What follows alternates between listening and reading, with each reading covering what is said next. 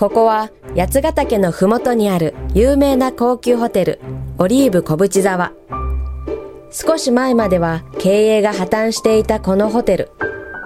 3ヶ月前に世界有数のホテルチェーントリニティホテルグループに買収され経営の立て直しが進んでいるところです。今からスタッフルームにおいて朝礼が始まります。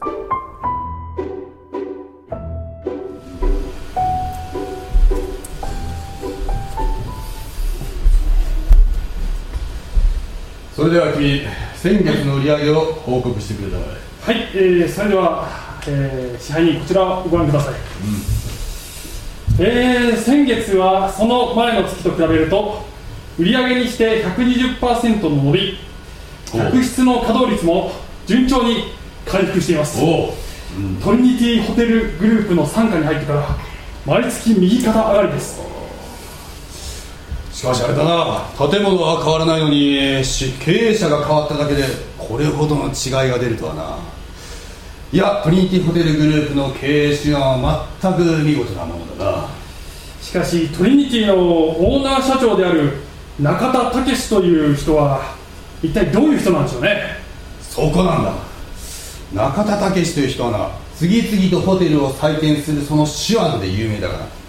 一方でメディア嫌いでも有名で素顔を知る者はほとんどいないということだ。全く謎の多い人物だな。いやーぜひ一度お目にかかりたいものだがあそう君次にアンケートボックスに入っているお客様の声を報告してくれたまで。はい、えー、一件、えーお客様の声ございますね、うん。はい、えー今お泊まりのお客様ですね、えーいつも素敵なサービスをありがとうございます、うんしかし最近スタッフの皆様の疲れが相当に溜まっているように見えます。うん？笑顔に張りがなくミスも多いようです。仕事の量を見直しもう少し休息を取れるようにしてはいかがでしょうかと書いてありますよね、うん？君なそういうことを書いてくるのはどうせまた101号室の客だろそうですね。はい、えー、101の田中剛様って読むんですかねこれね。あ田中剛様ですね。はい。う剛様な。やはりな。いや余計なお世話なんだよな。この人はね実はな3ヶ月前からずーっと泊まっているんだ。ああそうですね。一体いつまでご滞在されるんだろうな。いやもちろんな。本来はホテルとしては長期滞在はもちろん歓迎すべきものなんだが、えー。この客に関しだけは本当に困っておるんだ。あのな毎週のように余計なアドバイスを書いてくる。その割にな当の本人はほとんど姿を現さんのだ。スタッフの中でもな後ろ姿を拝見した者はいるが、ー見たことないですね。ね顔を拝見した方はほとんどいない。見たことないです。うん。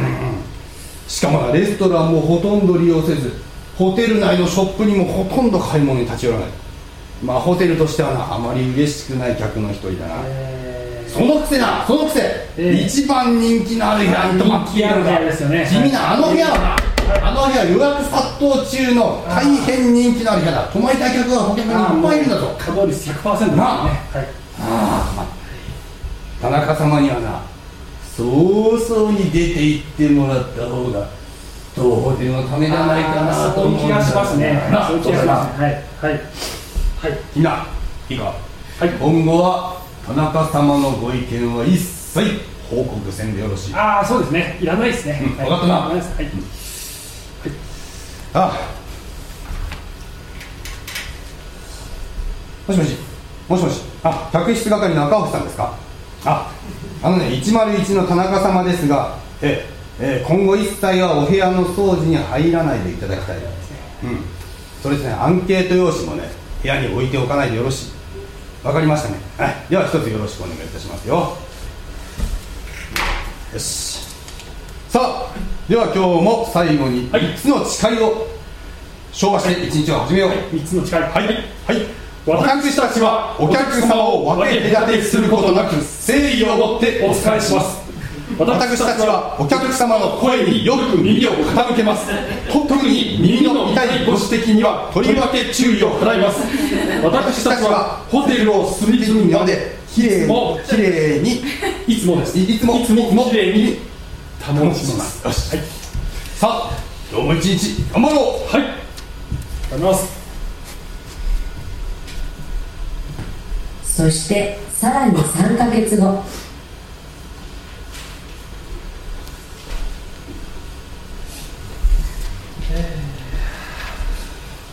それでは君最近の様子を報告してはい、ではこちらをご覧ください。はいうんえーこの3ヶ月間、ずっと10%ずつ売り上げが下降してますね。えー客室稼働率も低迷中ですね。えいやー参ったなあところで君はあの101号室のお客様あれはどうなった？ーあ、田中さん、ちょっとお待ちくださいね。えー田中様はまだチェックアウトされてませんね。なんだとああしぶといなあの部屋にはなこの間も話したようにもっとホテルにお金を使ってくれるお客様に泊まっていただきたいのだそうですああ業績も下がっていることだしやはりな田中様には早々に出て行ってもらった方が良さそうやっぱりそうですよね。はい、思います。早急に作戦を立ててくれあー、わかりました。はい、はい、わかります。ああしかし10%のああしかも101号室のお客様は出ていかないしいやあ一体どうすればよいのすみません。あ、すみません。どなたかいらいらっしゃいますか？すみません。あお大変失礼いたしました何かご用でしょうか？はい、すみません。あの101のものですけれども。あ、た、た、た、田中様で、田中様でしたか？いつも大変、大変ありがとうございます。お世話になっております。あ、何かご用件でしょうか？はい、あのまあ最近ちょっとお部屋にいくら客室係におお頼みしてもお掃除に来てくださらないんですけれども、まあそれはまあなんとか我慢できるんですけれども、えーあのお湯が何か壊れてしまったみたいでお湯が出ないんです。お湯、お湯です。それだけはちょっとなんとかしていただけないでしょうか。大変、ご不明をおかけして申し訳ございません。今すぐ電話をして対応させていただきますので。はい、じゃあよろしくお願いします。ありません。ありがとうございます。あそうだそうだ、はいはいああの何でしょうか？実はねちょっと私の名前ですけれどもはい。あのパソコンに入力ミスがあるんじゃないかと思うんですが、はい、あ私あの中田武と申しますな、中田武、はい中田武さんじゃあ直しといてくださいお願いします申し訳ございません。ありがとうございます。な、中田、んな、中田武史？中田武史なんだかどこかで聞いたことがある名前だな。そうだ、そういえばな、中田武史。高校の時のクラスメートにそんな男がいなわけないか。まあ、そうだな、気のせいだな。うんそれでは。電話をして。もしもしもしもし。あ客室係の赤星さんですか。ええ。あのね101号室の、えーお客様ですけれどもね。ええ。ええそうなんです。お湯が出なくなったそうで。ええええそうです。ついでにね水も出ないようにしてあげていてくださいね。わかりましたか。くれぐれもよろしくお願いしますよ。さあ今日も1時間頃私どもはお客様を分け隔てすることなくいつも誠実に対応することを控えます。私どもは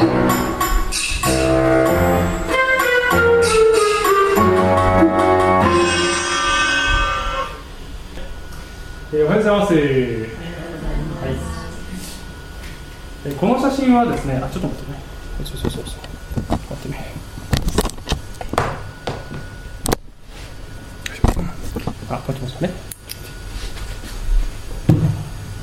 はい、えーこの写真はですね何の写真か分かりますか？これは嘆きの壁ですね、はい、嘆きの壁ですね。えーイスラエルの、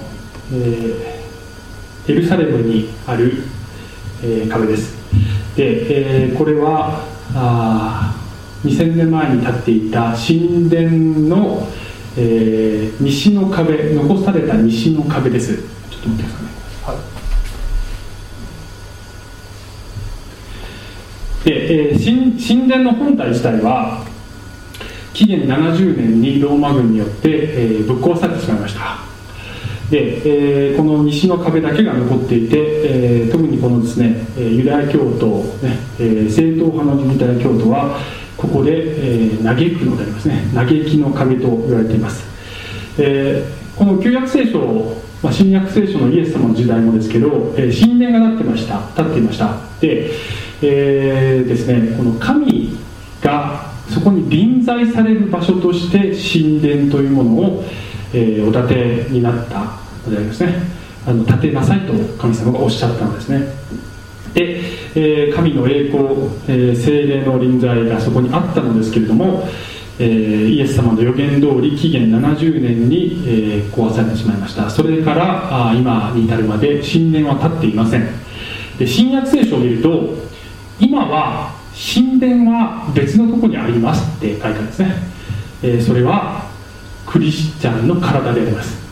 クリスチャンの体が神殿なんですよって書いてあるんです。えー、クリスチャンに対して聖書ではあなたの体の中に神はお住まいなのですって言ってるんですね。で、えー、体というものは、まあ、クリスチャンの体は、えー、これはね建物ですって書いてるんです,、えー、ですね、この第一コリント6章19節20節。あなた方の体はあなた方のうちに住まわれる住まれる神から受けた精霊の宮でありあなた方はもはや自分自身のものではないことを知らないのですがあなた方は代価を払って買い取られたのです。ですから自分の体を持って神の栄光を表しなさい。って書いてあるんですね。精霊という方は三位一体の神のお一人でありますね。神でいらっしゃいます、えー、何かですねあのー、こうもやもやっとした、えー、漠然とした概念のようなあるいはなんかこう水蒸気みたいなねなんか形のないそういうもののようなイメージを持ちがちなんですけれどもそうではなく、えー、神である方つまり人格をお持ちなんですね。人格というのは地上位があるということです。知性感情意志をお持ちなのであります。聖書には、えー、あなたの中にいらっしゃるその精霊を悲しませてはいけないって書いてありますね。悲しむ方なんです。ということが書いてあるんです。で、えー、この神である方はイエス・キリストの血というその代価を持ってあなたを買い取られたのであります。つまりあなたのオーナーである人が、まあ、人じゃなくてオーナーである方があなたの中に住んでいるんですよって書いてあるんですね。ところがあなたの中にあなたのオーナーが住んでいるということに気がつかなければですねちょっとさっきのスキットを思い出してほしいんですけれども何をあれで描きたかったかというとあなたの中にオーナーが住んでいるということに気がつかないことがあるんですよ。気がついてないで生活することがあるんです。そうすると、えー、その方がさまざまな知恵をあなたにお与えになろうとしているのにそれには耳を傾けない、えー、どころかあその方に粗末な、えー、環境しか与えていない。ということが、え、私たちにないでしょうかということを訴えたかったのであります、えー、あなたの中の精霊なる方あなたのオーナーである方はそこに快適な住まいを見出しているでしょうか、えー、ああここは居心地がいいなと、ね、綺麗に掃除されてるし、えー、そして、えー、ですね耳を傾けてもらっているというふうに、え、思ってくださってるでしょうか。私たちはその方の声に、えー、耳を傾けず無視をして、えー、いるとですね的外れになったりもったいないし、ね、知恵をいただかいただくことができないのでもったいないし、えー、的外れになったり独りよがりになったりあるいは時に偽善的になったりね、えー、します、まあ、先ほどの支配人みたいなものですけどもものですけれども、えーいかがでしょうか、えー、このことを考えていきたいんですが、まあ、精霊の働き私たちクリスチャンの、えー、人生における精霊の働きというものはものすごく多岐にわたっていて聖書の至るところに、えー、いろいろ書いてあるんです。で、えー、今日ですねこの20分とか30分かそこらで、えー、全て語ることができないのであのまあ、ポイントをまとめるのはすごく実は私苦労したんですけれども今日は、えー、この5つのことをね、えーまあ、テンポよく話していきたいと思いますが精霊によってクリスチャンはまずね誕生するということです。そして御心を知る目的を知る成熟する力を受けるという、えー、この5つのこと。これ以外にもたくさんあるんですがえこの5つのことを特に、えお話ししたいと思っています。さて、えこのアイデンティティシリーズ今話していますけれどもクリスチャンは新しいアイデンティティをもらったのですよと聖書に書いてあるんですがそれは新しく生まれたので、ね、イエス・キリストを信じた時に新しく誕生したので新しいアイデンティティがあるのでありますね、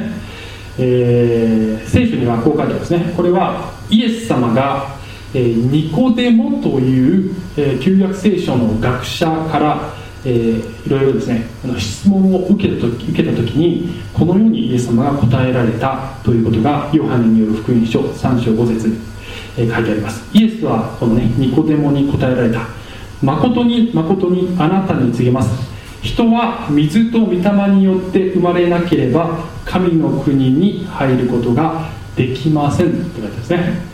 水と御霊によって生まれるとはどういうことか、えー、これはですね時々間違って解釈されることがあってこの水というのは洗礼式の水のことだというふうにね言う方がいるんですが、え、実はそうではないんですね。これは、えー、当時のユダヤの社会で水によって生まれるという、え表現がもうあったんです。それは、え人がえー、お母さんの体内から羊水とともに生まれ出てくることを水によって生まれるって言ったんです、えー、つまりここで水と御霊によって生まれなければいけませんよと書いてあるのはイエス様はおっしゃったんですけどもこれはつまり2つの誕生の段階があるんですよと。2つ必要ですよと、えー、おっしゃってるんですねイエス様つまり、えまず人は肉体の誕生をしなければいけません。えお母さんの体内から羊水とともに生まれなければなりません。そしてもう一度精霊によって、え霊の誕生を体験しなければいけません。この2つの誕生を体験しなければ人は神の国には入れませんよとイエス様がおっしゃったのであります、えー、ですからクリスチャンになるとは、えー、精霊によって生まれることです。これがまず一つ目のことですね。精霊によってクリスチャンである方は精霊によって誕生したんです。さて次。御心を、え、知ることが精霊によってできるようになりますね。第一コリントの手紙、え、2章11節。12節。一体人の心のことはその人のうちにある霊の他に誰が知っているでしょう。同じように神の御心のことは神の御霊の他には誰も知りません。ところで私たちはこの世の霊を受けたのではなく神の御霊を受けました。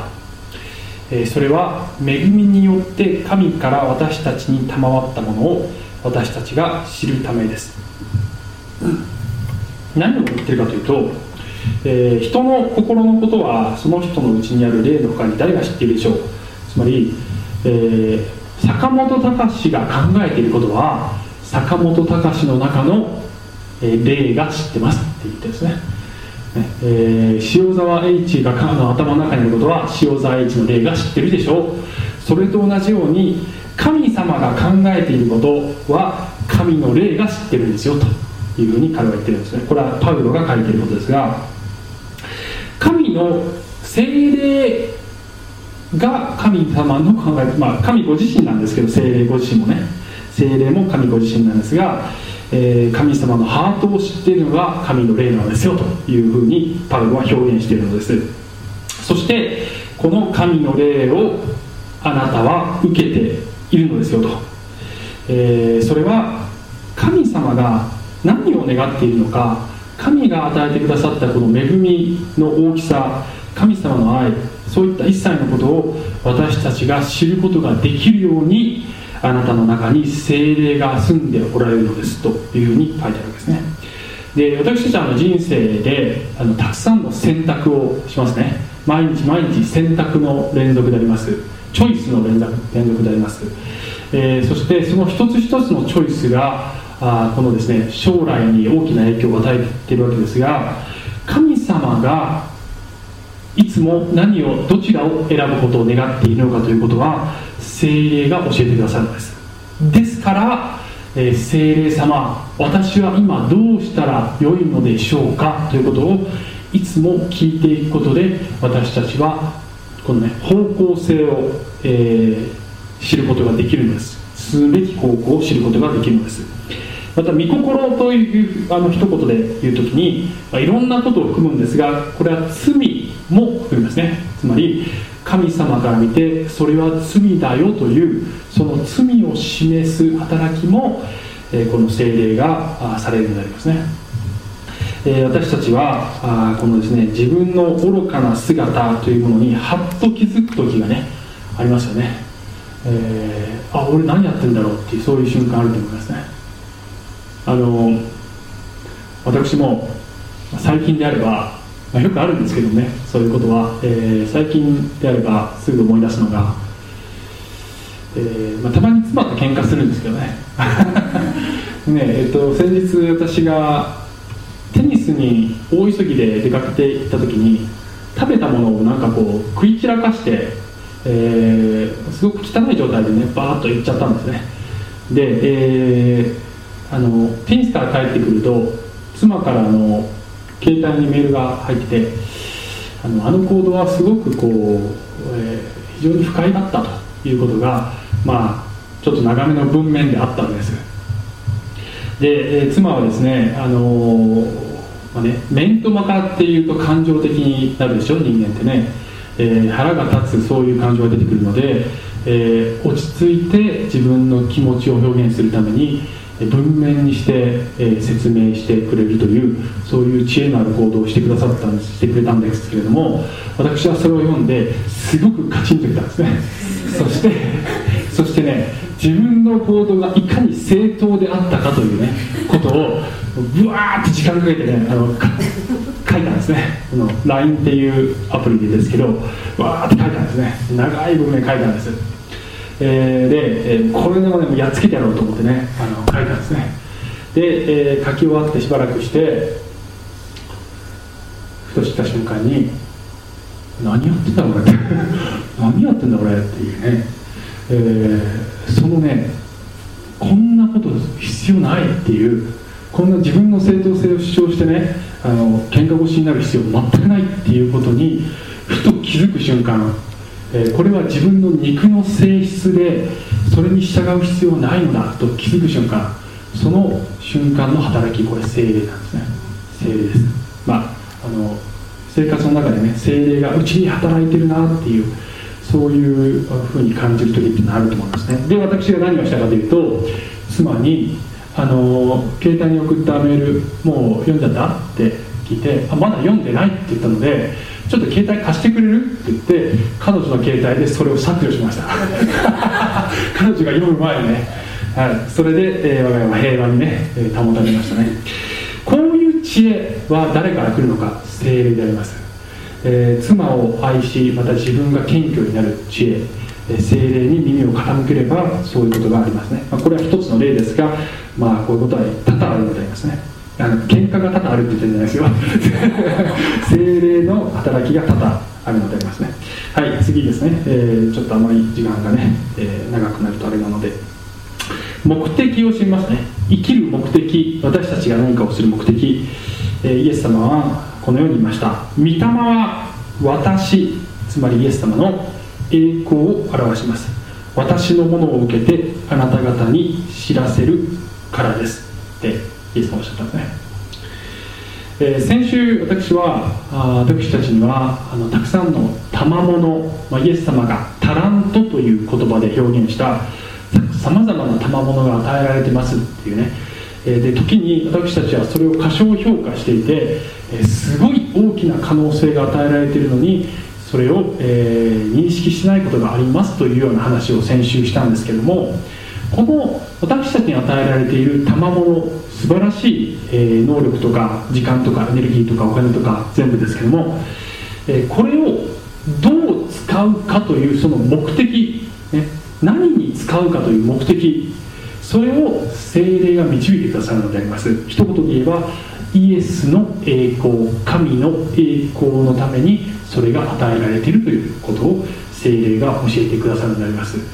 えー、この世にはものすごい能力を持った人はたくさんいますよね、えー、メディアに登場する人もいっぱいいます、えー、大成功する人もたくさんいますがこの世の成功と神の国の成功とは異なるのであります。どんなに金持ちになってもどんなに有名になってもそれが結果的に最終的に神の栄光につながっていなければそれは残念な使い方もったいない使い方かもしれません。聖書はあなたの賜物を最終的に神の栄光になるように用いなさいと言っているのであります。精霊が私たちの中に働いてあなたのこの素晴らしい可能性を何に使うかイエスの栄光のためにね使いなさいというふうに、えー、私たちに教えてくださるのが精霊であると思いますね。はい。そして次成熟しますね、えー、これは私たちが、人として人格的に、成熟するという意味での成熟です、ガラティア人への手紙5章22節 ,2 節。御霊の実というものが出てきますね。御霊の実は愛喜び平安寛容親切。善意誠実柔和自制です。って書いてますね、え、有名な聖句ですけれども、えー、精霊が私たちにこれらのような、えー、性質をお与えくださるのですよと。で私たちは自分の肉の力で頑張っていい人間になろうとしてもえー、なかなかなることができないんですけれども私たちのうちの精霊に耳を澄ましていく時にまたその精霊に働いてくださいとお願いをしていく時に少しずつ、え、人として変えられていくのだと思います。あの先ほどのスキットで、えー、このですね精霊の象徴として登場したこの中田さんっていう人はねあの控えめな人なんですよね。控えめな人なんです。でね精霊も、えー、控えめな方なのです、えー、精霊は紳士でありそして自分自身が前面に出てくるということが、まあ、全くないわけではないと思いますね。ペンテコステの日にあの下のような形でね華々しくデビューされたので、えー、そういうことがないとは言えないんですが普段あの私たちの生活の中では精霊は、えー、奥ゆかしい方なのだということが聖書を見ると分かるのです。そして出しゃばったり厚かましいようなことをしないのです。ですから私たちの側がどうぞ聖霊様お働きください。どうぞ聖霊様お語りください。どうぞ私たちをね、えー、導いてくださいというふうに、えー、言わなければ聖霊は強引に、えー、出しゃばることはされないのです。ですからえー、私たちを変えてくださいというふうに、え、お語りください。耳を傾けますというふうに言った時に初めて聖霊がそのようにあなたの中でお働きになるということをぜひ覚えてください。はいそして、えー、5つ目のポイントですが私たちは力を受けることができます。いろいろな力があると思いますが、まあ、一つここに持ってきたのはエペソビトへの手紙1章の17から19ですね。えどうか私たちの主イエス・キリストの神すなわち栄光の父が神を知るための知恵と啓示の御霊をあなた方に与えてくださいますように、えー、ね、知恵と啓示の御霊を与えてくださいますように。またあなた方の心の目がはっきり見えるようになって神の召しによって与えられる望みがどのようなものか生徒の受け継ぐものがどのように栄光に富んだものかまた神の全能の力の働きによって私たち信じる者に働く神の優れた力がどのように偉大なものであるかをあなた方が知ることができますように。これこれ一文なんじゃないかな？一文ですよねこの長い。これ一つの文ですね。パウロがあなた方本当分かってないよまだまだってね、えー、言ってるわけですね。ものすごい力で神という方はあなたの中にそしてあなたを通して働かれるのですよと。その凄さ偉大さ神の全能の力というものを、えー、あなた方がもっと分かるといいんだけどねっていうふうにねどうか分かるように、えー、精霊が働いてくださいますようにっていうふうにパウロが言っているのでありますね、えー、私たちはこのですね自分の中に神がお住まいになっているというこの奇跡の凄さを、えー、往々にして、えーみあのね、なかなか分かっていないことがあると思いますね。なぜこのね凄さ偉大さが分からないのかピンとこないんじゃないですか。私もねあのピンときてるかっていうと全然まだまだと思いますね。えー、私たちの中に働く神の優れた力というものをどうして、えー、はっきりと知ることができないのか、えー、その一つの障壁は自分の小ささの方に注目してしまうかなと思いますね、えで、えちょっとですね今日も少し映画の1ワンシーンをねちょっと見たいんですが何の映画かというとこれ これです。これは、えー、メン・イン・ブラックメン・イン・ブラックという映画です。これどういう映画かというとですねあの知ってる方もいらっしゃるかもしれませんがこれは宇宙人のね話なんですね。宇宙人の話です。で、えー、このですね黒スーツを着た人たちは、えー、この最高機密の機関で働いている、まあ、職員なんですが、え、これはですね地球にたくさんの宇宙人がもう移住してますっていうね人間の姿に化けてあるいは時に動物とかにも化けて、え、この地球に実は私たちの周りに宇宙人がいるんですっていう設定でその宇宙人の管理とか指導をしている職員なんですね。このメン・イン・ブラックの人たちはね。で、えー、まあこの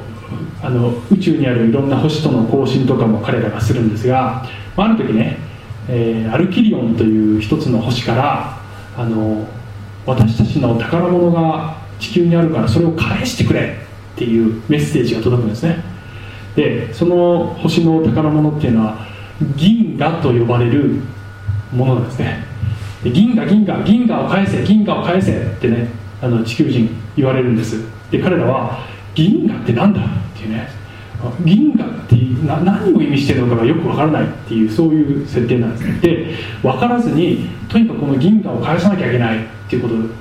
ね頑張って探すんです。で悪い宇宙人とかも来てこの銀河というものをあの探すんですね。で悪いやつよりも早くそれを見つけなきゃいけないっていうねそういう、えー、話なんです。で銀河とは何かっていうことがねちょっと出てくるシーンがあってそれをちょっと見ていただこうと思うんですね。であの話全部は分からないと思いますけどあの映像を見ていただければ後で私の言いたいことがちょっとお分かりになると思いますのでとりあえず見てください。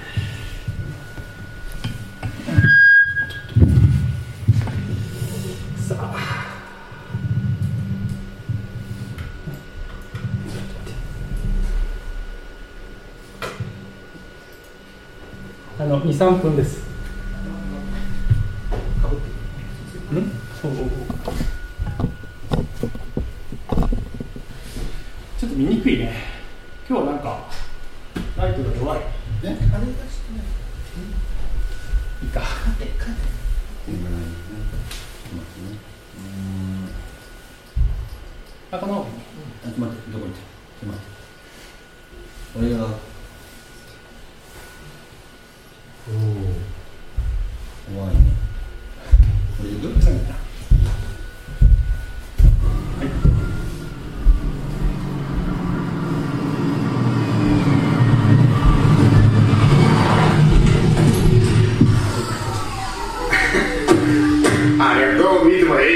下手な変装だぜ。ワルベットね文句言うとケツに噛みつくす。